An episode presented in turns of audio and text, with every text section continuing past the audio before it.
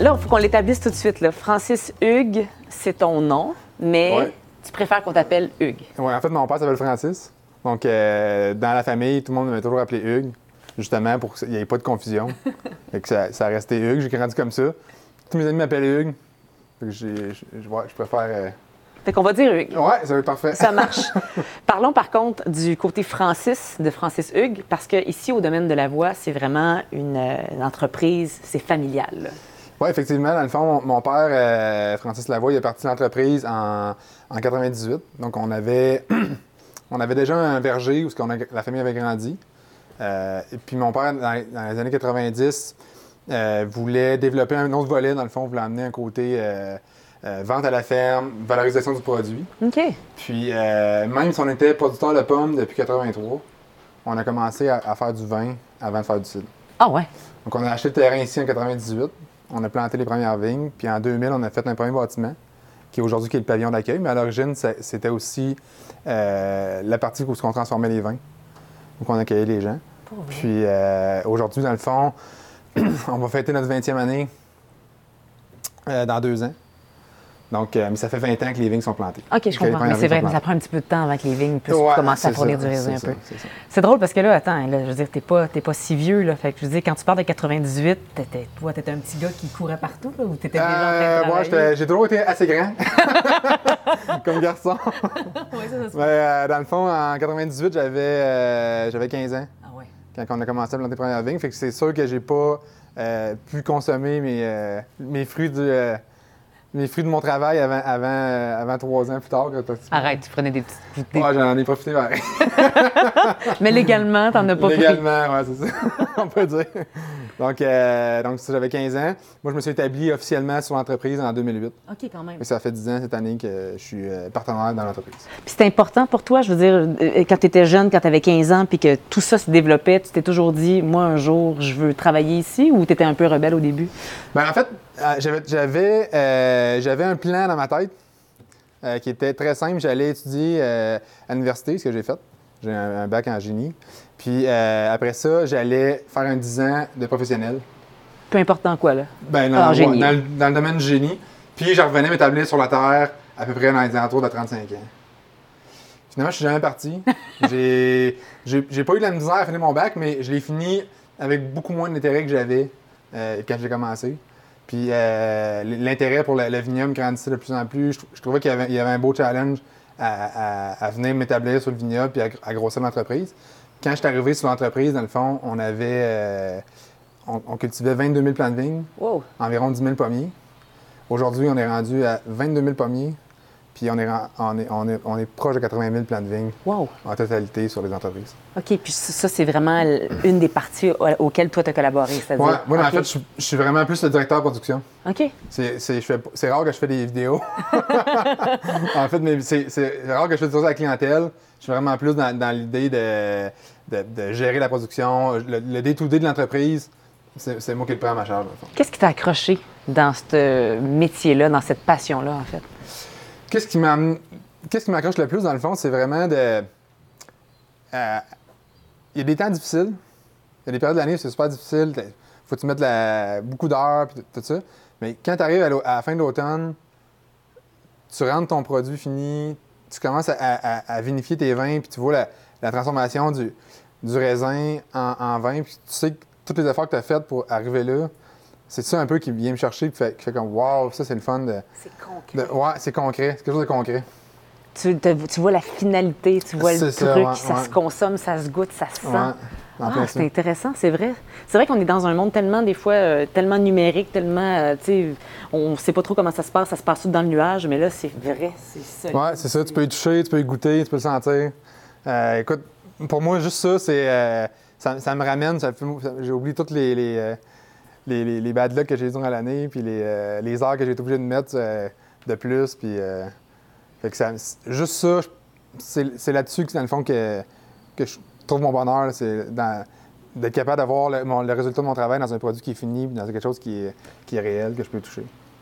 Lequel, de, évidemment, c'est une question hyper difficile à répondre, mais lequel produit, toi, tu, de quel produit tu es le plus fier? C'est un peu difficile, ouais. C'est épouvantable. Je sais, c'est la pire question que je peux C'est un peu demander. difficile. Dans le fond, le domaine de la voix, il se spécialise dans, dans- dans trois créneaux. Donc, on a un créneau vin. On est un vignoble, on, est un- donc on va faire du vin rouge, vin blanc. Euh, dans les vins, dans le fond, mon préféré, c'est vraiment le domaine de la voie rouge. OK. Euh, Qui est ici, je pense. qui est, ouais, qui est justement Ouais, ici. ici. OK. Euh, dans, au niveau des, on a aussi un volet cidre, donc on fait, on transforme la pomme. Donc euh, dans les pommes, j'ai, dans les cidres, dans le fond, j'ai une marque, à- j'ai une gamme à mon nom. Quand même, qui ça, c'est pas, ouais, qui est quand même intéressant. C'est- T'es le peux- Hugues, là. Ouais, c'est ça. le cidre Hugues, c'est à, à mon image, fait que je peux dire, je peux difficilement dire que c'est pas les autres mes préférés. Puis euh, on a aussi une gamme de mousseux, euh, dont le poiré mousseux qui est juste ici. Euh, super de bons produits. euh, vraiment super intéressant aussi que je trouve euh, merveilleux à faire découvrir. Ça, je suis intriguée, par exemple. Un mousseux à la poire. À la poire, dans le fond, nous, on, on cultive la, la poire, la beauté flamande. La poire, c'est une, une production qui est marginale au Québec. Il n'y a pas beaucoup de vergers qui produisent des, des poires. Il n'y a pas de production à, à grande échelle. là. Donc, euh, nous, on a environ 4 hectares de poiriers. Hé! On va toutes les transformer en jus euh, pour faire par la suite du, euh, du poiré. En fait, le poiré, qu'est-ce que c'est? C'est un vin de poire, tout simplement. Donc, donc on fait deux, deux produits. On fait un poiré de glace, un peu comme un acide de glace ou un vin de glace produit qui est plus liquoreux. Puis on fait le, le poiré mousseux là, qui est euh, plus festif, euh, très, vraiment intéressant. Tu as, un parfum qui est euh, de, de poire confit. c'est vraiment super à découvrir. Attends, mais comment cette idée-là vous est venue, les, les Lavoie, de, de, de- Je sais pas comment expliquer ça, d'avoir cette idée de fou-là de cultiver de la poire? En fait, euh, en fait dans, dans le... Mon père est architecte de profession. C'est lui qui a un peu designé les bâtiments et le concept architectural de du, du domaine, en fait. Dans le domaine, c'est lui qui a fait les bâtisses aussi? Ouais, ouais. OK. C'est lui, puis c'est... Il a fait les plans, puis c'est nous qui les a- qui les a construits aussi. là. OK. Ah ouais, De, A, fait- de A à Z. Encore là, il y a une passion pour le, le produit fini. Il y, a, un- il y a un cycle, on voit Ouais, qu'il il y, y a des- il y a cycle. des récurrences. là. Donc, euh, donc euh, euh, mon père, étant un peu architecte, les architectes, c'est un peu les. euh, les euh, comparé à un ingénieur, c'est un peu plus artistique. Puis, euh, dans son volet artistique, ben, il est un peu. euh, euh, il- sort un peu des sentiers battus. Fait que là, lui, il avait établi des, des, un verger. Il a acheté un verger en 83, il a établi des pommiers. Il a dit, ah, ben, quand je vais mettre à faire de la poire. Il a vu un voisin qui en faisait un ou deux, un, deux poiriers. Il a déjà en planté 4 hectares. C'est comme ça qu'il a, qu'il a. Un, deux poiriers, quatre hectares. Ouais, en bord de. C'est là-dedans qu'on est. C'est dans cette, dans cette mesure-là. c'est ça, ouais, c'est ça. Dans le fond, le- un peu la même chose pour les vignes. Le- les premières plantations qu'on a faites, on, a- on a fait un test avec 4000 vignes. Aujourd'hui, il y a des, il y a des vignobles au Québec qui, ils ont, ils ont ça, 4000 vignes, puis ils s'amusent avec ça, puis ils font leur, euh, leur projet avec ça. Nous autres, c'est notre, test de- du début. OK, on va planter 4000 vignes dans un champ, puis, on va- puis ça a marché, fait que c'est super la fun. Mais, euh, donc, euh, donc, la poire, dans le fond, est arrivée. On cultive la poire, tout ça. Euh, par contre, la poire, il n'y a pas beaucoup de marché pour la mettre en- à la commercialiser. On, avait, on, se butait toujours à, la mise en marché, qui était, plus difficile. Comme nous, on n'avait pas de contact direct avec les, grandes chaînes d'épiciers, ben, il fallait, tout le temps passer par un autre euh, distributeur, fait que c'était moins intéressant. Donc, euh, donc, qu'est-ce qu'on faisait avec les pommes? Ben, on s'est mis à l'essayer de le faire avec la poire. Donc, le mousseux, évidemment. Le mousseux, le, ouais, le, le cidre de glace, le poiré de glace. Uh-huh. donc, donc, les produits comme ça. Puis, euh, dans le fond, la, la- la poire, euh, euh, on se distingue un peu avec ça parce que c'est, comme je te dis, c'est marginal. Il n'y a pas beaucoup de, de, de, de cidreries ou vignobles qui font aussi des produits avec la poire. Donc, c'est un peu une- un, un élément distinctif du domaine de la voie, si on peut dire. Je peux-tu écouter? Bien sûr. Que Je, je, je savais pas si on peut. Tu sais, je me dis, c'est un accessoire, cette belle bouteille-là aussi. Je peux-tu la laisser ouvrir? je tu vois, je vais te, la- je vais te l'ouvrir. J'imagine que tu l'as fait une couple de fois. T'en as ouvert des bouteilles comme ça, toi. Euh, ouais, ouais, ouais. tu sais, j'ai une bonne technique. Ah, c'est vrai, hein, c'est ça. C'est comme. Ça prend de la force. Un petit peu de force, ouais. Mais parle-moi, c'est quand même fascinant que, que ton père ait aussi eu euh, cette passion-là de, de construire l'architecture. Il, il a construit vraiment tous les bâtisses, toutes les bâtisses qu'on trouve sur le domaine, c'est ça? Euh, ouais, en fait, le- le- mon père, c'est un, un, un gars qui, euh, qui rêve avec des projets. Vas-y, je veux juste entendre le bruit. Tu veux juste entendre la rue? Ah! Donc, ton père, c'est un gars qui rêve avec les projets. Ouais, fait que dans le fond, lui, euh, il, a, il a- il a- il a élaboré le, le projet du vignoble. Puis, euh, euh, donc, euh, avec, avec ses bâtiments, avec, avec son concept architectural, avec son, son, son chemin qui descend dans le vignoble. On aurait, on aurait pu décider à l'origine, déjà, je t'en ai-tu mis assez? Ah, écoute, j'ai jamais assez de bulles. Il n'y a jamais assez de Il y a bulles. assez de bulles. Je sais pas comment dire ça. C'est parfait. Donc, euh, donc euh, dans, dans le, dans son concept architectural, dans, dans son concept du domaine, euh, on- on- il a choisi de mettre les bâtiments, reculer du chemin, euh, reculer de la montagne, qu'on ait une vue sur la montagne, qu'on ait une, un- un- un- Perspective. ouais, une perspective. Fait que, euh, là-dessus, il faut, faut que je donne ça, c'est un visionnaire. Par contre, il y a besoin de quelqu'un pour réaliser son projet dans, le- dans le- Dans le concret, dans dans, le concret. C'est là que je rentre en action. C'est, un peu la force de notre équipe, c'est que lui, c'est le, c'est le, le rêveur, c'est celui qui amène le- l'idée du projet. Puis moi, je le concrétise. Puis on, on se pète jamais ses pieds, puis on se chicane jamais. Ou presque jamais. Je tiens à dire que tout le setup ici, là, la- le, le- le petit mousseux de poire, la pluie qui tombe tranquillement, tout ça, c'est avec les, les vignes en arrière, c'est assez. On est chanceux d'avoir un toit. on est chanceux d'avoir un toit.